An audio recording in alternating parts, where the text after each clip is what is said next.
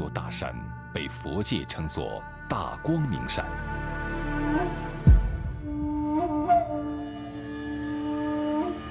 在佛经中被描绘为形如初月，大放光明。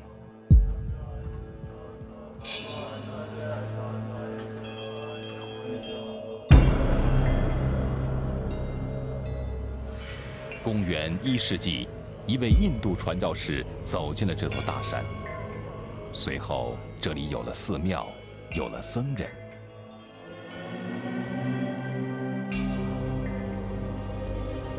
后来，信奉佛教的人们，在离这座大山不远的地方，开凿了这尊世界上最大的弥勒佛坐像。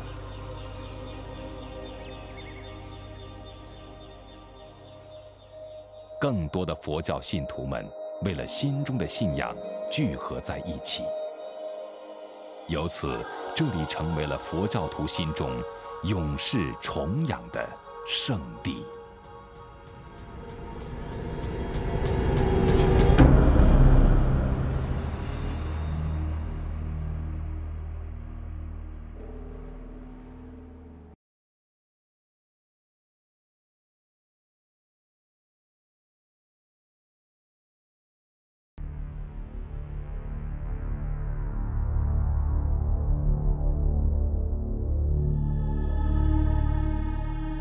眉山地处中国四川省的西南部，在青衣江大渡河之间拔地而起。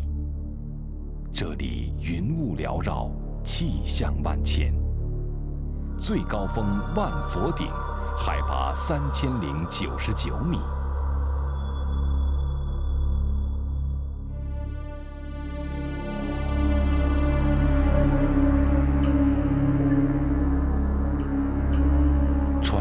这座大山是远古时期一位石匠的杰作，他用神锤、神针，把女娲补天剩下来的一块石头，雕成了这座雄奇巍峨的大山。远远望去，山势飘逸，又好似姑娘的两道秀眉，因此石匠为它取名峨眉山。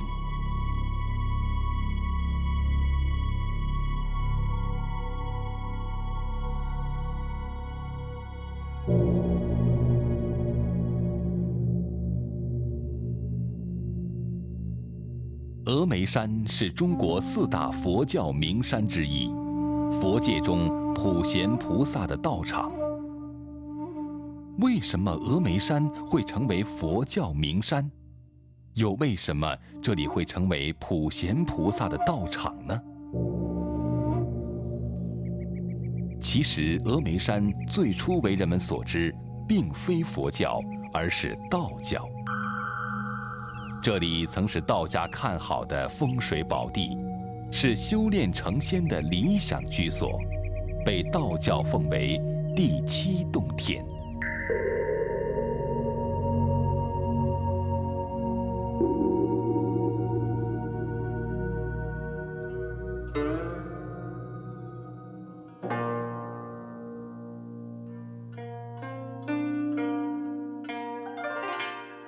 传说这块石上所刻的“大峨”两字，就是出于一位名士之手。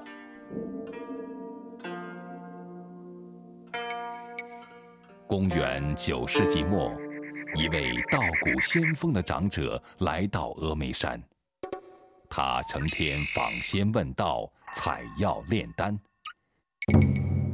闲暇之余，常在这块巨石前的平地上习武练剑。这个人，就是被道家奉为北五祖的吕洞宾。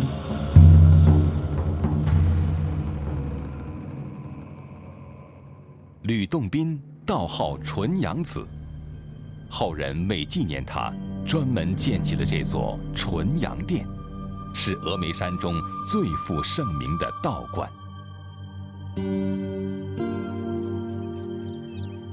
殿后的山坡上至今还保存完好的这两块石碑记载了道教往日的辉煌。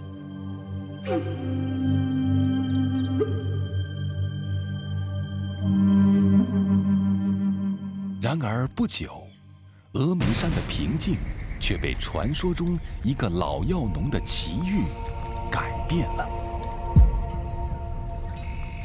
一天清晨年过花甲的普公像往常一样上山采药。突然，他发现地上有一行大如茶盘、状似莲花的脚印。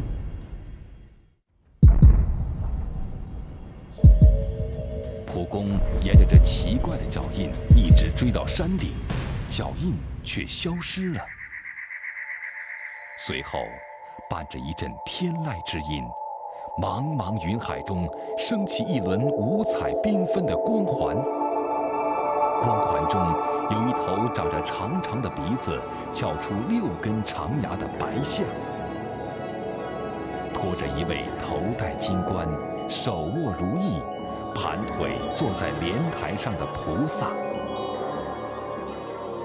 惊恐万分的普公倒头便拜。事后，普公经一位高僧的点拨，才知道那就是佛教中普贤菩萨的瑞相。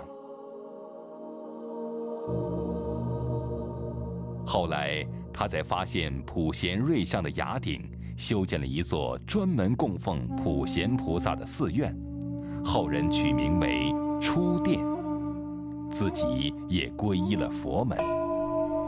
这一年是公元。六十三年，从此，峨眉山开始了长达一千多年的普贤信仰。普贤菩萨在峨眉山显像三百多年后，高僧慧持不远万里，专程来到峨眉山朝拜。他发现西新岭一带地势宽广。群峰环绕，是个修建寺院、弘扬佛法的好地方。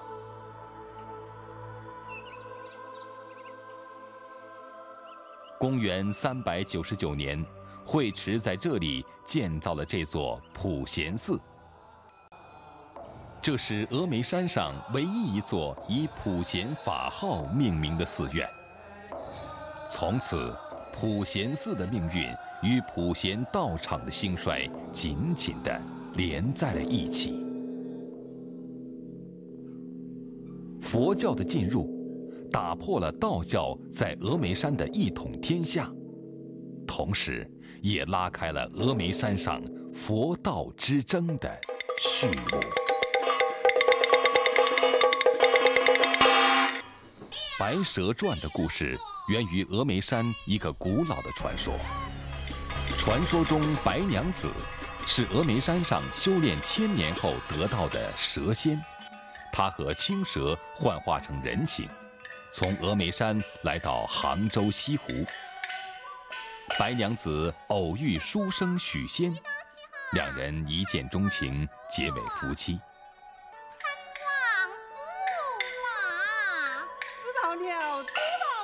本以为两人从此可以幸福美满、白头偕老，谁成想遇见了和尚法海。这个和尚使他们的命运发生了巨变。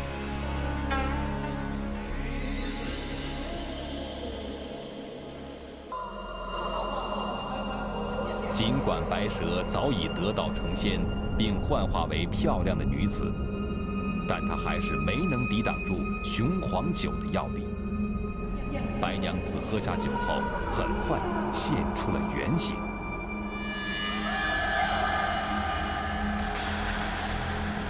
发现真相的许仙被吓得魂飞魄散、奄奄一息。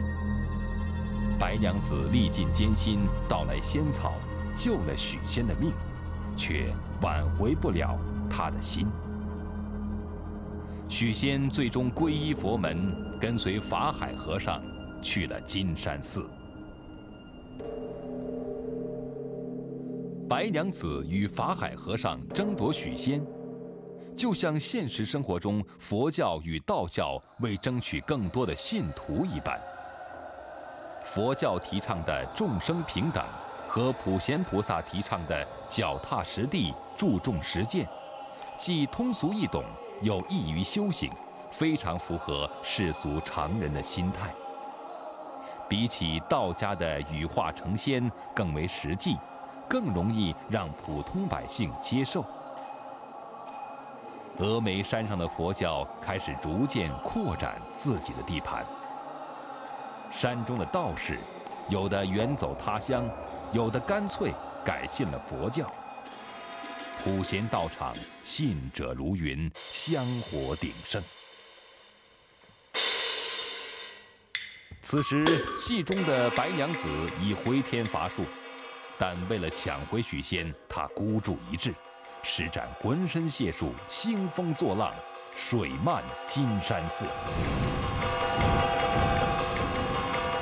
白娘子和法海和尚各显神通，然而固然有千年道行的白娘子，最终还是被法海收入钵中，镇压在雷峰塔下。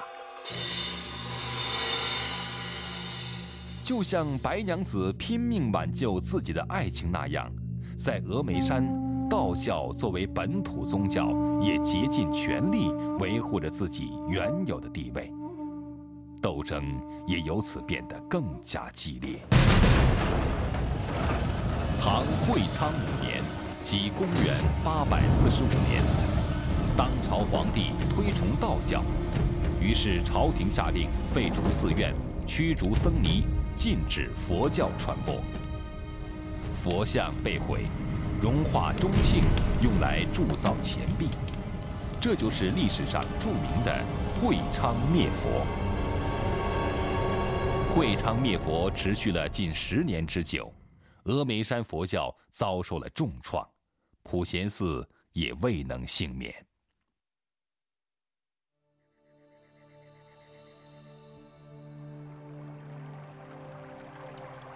公元八百七十四年，新皇帝继位。开明的宗教政策使佛教在峨眉山终于赢得了一个重新发展的机会。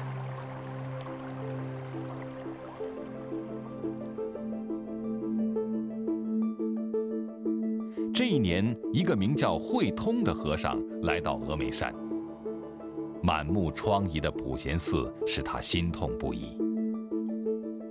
于是他劝说自己的妹妹慧旭法师上山重修普贤寺，共振普贤道场。慧旭因此也成为了进入峨眉山的第一位比丘尼。普贤寺作为普贤道场最具代表性的寺院，经过整修扩建。在公元八百七十六年重开山门。为了让普贤寺从此远离火光之灾，根据中国的五行学说中“水能克火”之意，改名为白水寺。宋朝时又改作白水普贤寺。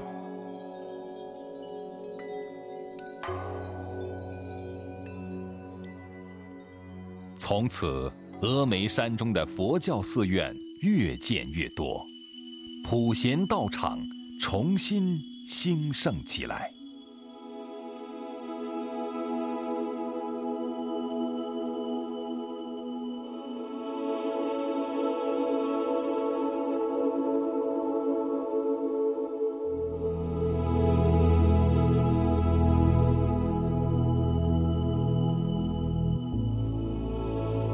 白蛇传》故事的一波三折，巧妙地折射出了峨眉山上佛教逐渐取代道教地位的那段历史。尽管道教在峨眉山的影响比佛教早，但是由于普贤信仰的迅速兴起和普及，道教最终退出了峨眉山的中心地位。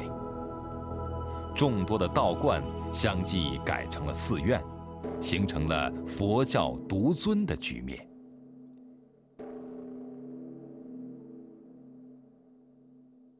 白蛇传》故事的结局，在峨眉山还有另一个版本。经普贤菩萨的点化，白蛇和青蛇化作了牛心亭前的白龙江和黑龙江。奔流不息的江水，冲刷着坚硬的牛心石，仿佛在告诉世人，他们已经皈依佛门，终成正果。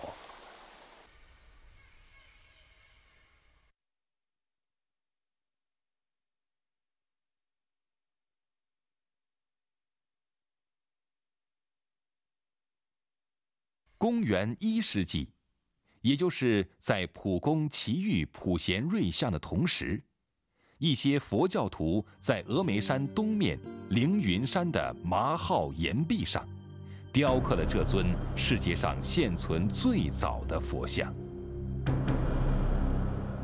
五百多年后，凌云山上又一次响起了铁器的叮当声。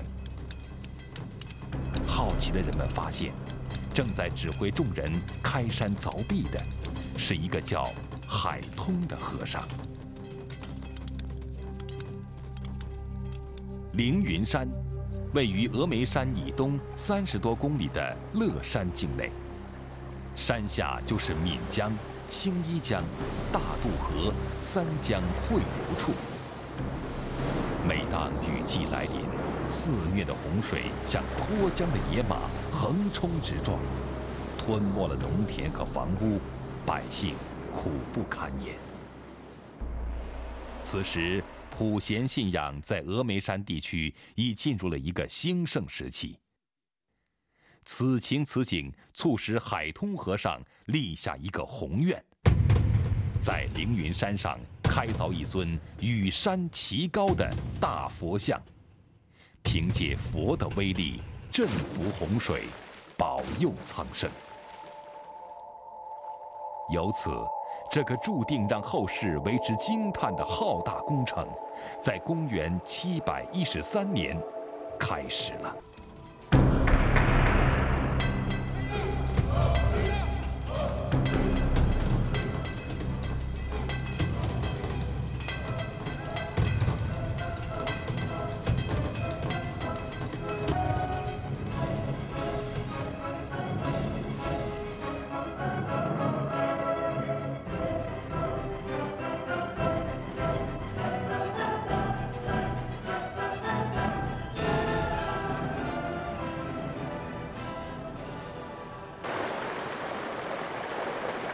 在大佛的后面有个山洞，叫海狮洞。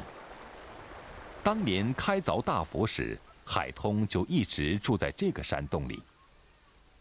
为了保护修建大佛募集到的资金，海通愤怒地刺瞎了自己的双眼，也因此吓跑了前来勒索的贪官。每天，海通都要拄着拐杖。有小和尚搀扶着来到工地。他说：“我虽然看不见，但也要听着，把大佛建成。”可是大佛的头像刚刚刻完，海通和尚就圆寂了。接替海通工作的张求坚琼也上吊离任。后经剑南西川节度使韦高大力资助，这项艰巨而又漫长的工程才又得以继续进行。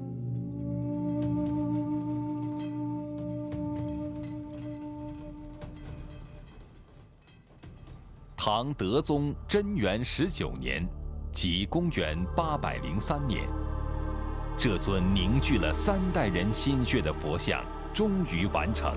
取名乐山大佛。此时，距海通和尚最初开凿大佛已经过去了整整九十年。乐山大佛的建成，与峨眉山普贤道场的兴盛，一起迎来了佛教在中国西南方的鼎盛时期。乐山大佛。通高七十一米，是世界上最高的弥勒佛坐像。它代表未来，象征光明、吉祥和希望。刚刚凿刻好的大佛，不是我们今天看到的这个样子。他身穿彩衣，璎珞披肩，金碧辉煌，端坐在为之遮风避雨的十三层木质楼阁大象阁内，气势恢宏。公元十三世纪末，大象阁不幸毁于战火。乐山大佛从此裸露在风雨之中。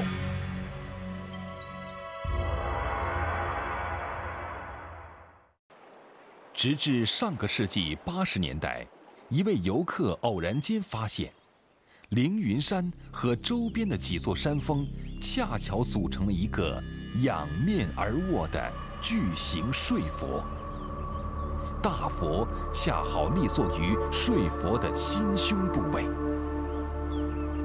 这一发现印证了佛教所谓“佛在心中”的古老圣域。佛是一座山，山是一尊佛，睡佛怀拥大佛，坐东面西，与峨眉山遥相呼应。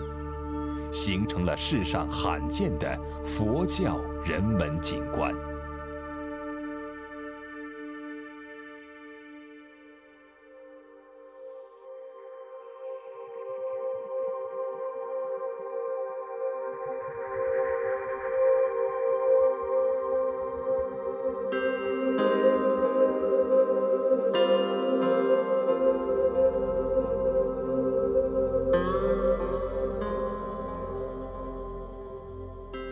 山虽然地处中国偏远的西南方，但是普贤道场的兴盛使它备受历代皇帝的重视。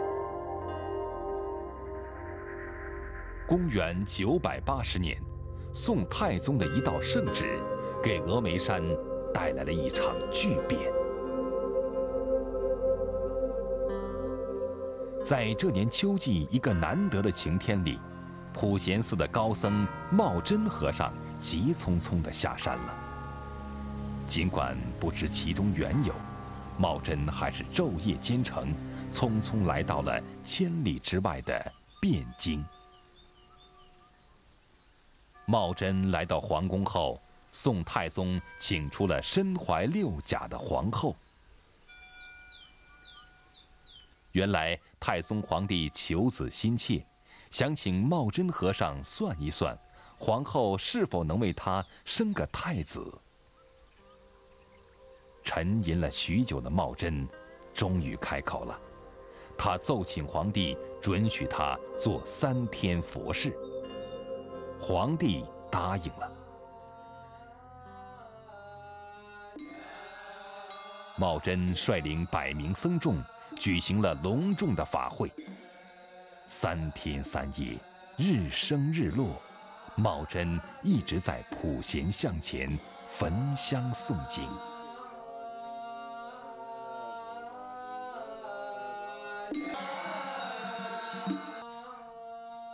第四天拂晓，皇宫上空出现了一片金色祥云。没过多久，皇后果然生下了一个男孩。就是后来的宋真宗赵恒。太宗皇帝喜得贵子，对普贤菩萨深信不疑。可是他哪里知道，茂真和尚出家之前，曾经还是一位颇有经验的医生呢。为了感谢普贤菩萨的恩德，太宗皇帝御赐三千两黄金。在普贤寺铸造普贤菩萨铜像。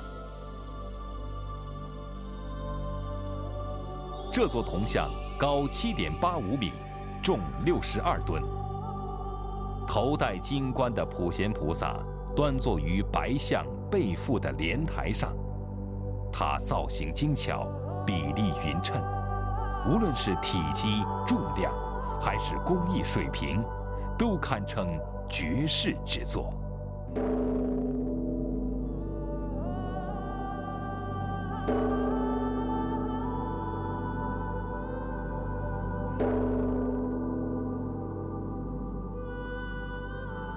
随后太宗皇帝还颁旨全山各寺都要供奉普贤菩萨并特别增设了官员驻扎在普贤寺掌管全山宗教事务。从此，峨眉山与山西的五台山、安徽的九华山、浙江的普陀山，并称为中国佛教的四大道场。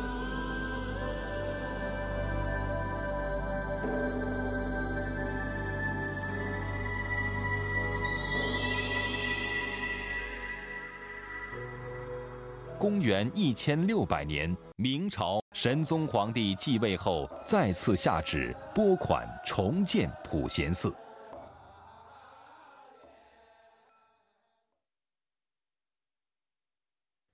重建的普贤寺，为了避免发生火灾，四壁都由红砖砌成，没有用一根木材，人称“无梁砖殿”。砖殿圆顶方墙，直观而朴素地反映出天圆地方的中国古代宇宙观。墙上的一千多尊铁制佛像，围绕着当年宋太宗御赐的普贤铜像，象征着普贤菩萨与三千弟子永驻峨眉山这片光明净土。无梁砖殿建成时，恰逢慈圣太后七十大寿，于是明神宗亲笔御题“圣寿万年寺”，取代沿用了一千多年的寺名。同时，神宗皇帝还特意赏赐了一枚“普贤愿王之宝”的金印。这枚金印，加上从斯里兰卡请回的迦叶佛佛牙舍利。和缅甸国王赠送的贝叶经，并称为万年寺镇山三宝。从此，万年寺在峨眉山普贤道场的诸多寺院中占据了中心地位，声名远播。四百多年来，无量砖殿经历了大小十八次地震，均安然无恙。公元一千九百四十六年，万年寺又一次遭受灭顶之灾，其他建筑均被大火化为灰烬，只有砖殿保护着普贤铜像，巍然屹立在一片废墟之中。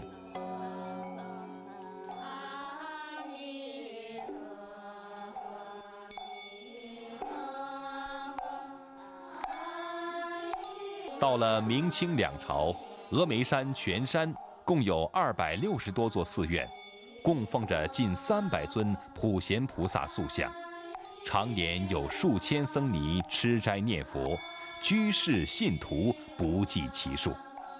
普贤道场的香火达到了它的鼎盛时期。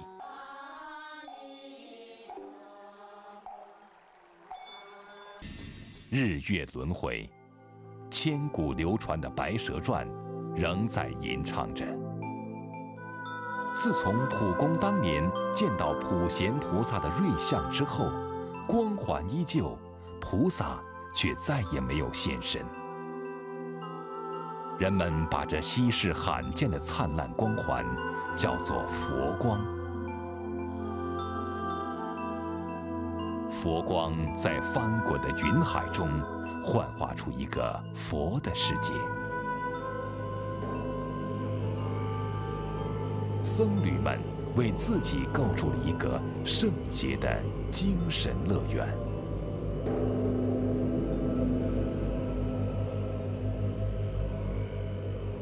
拥有亿万年生命的峨眉山，沐浴在霞辉璀璨的佛光里，蕴含着。佛是一座山，山是一尊佛的禅机。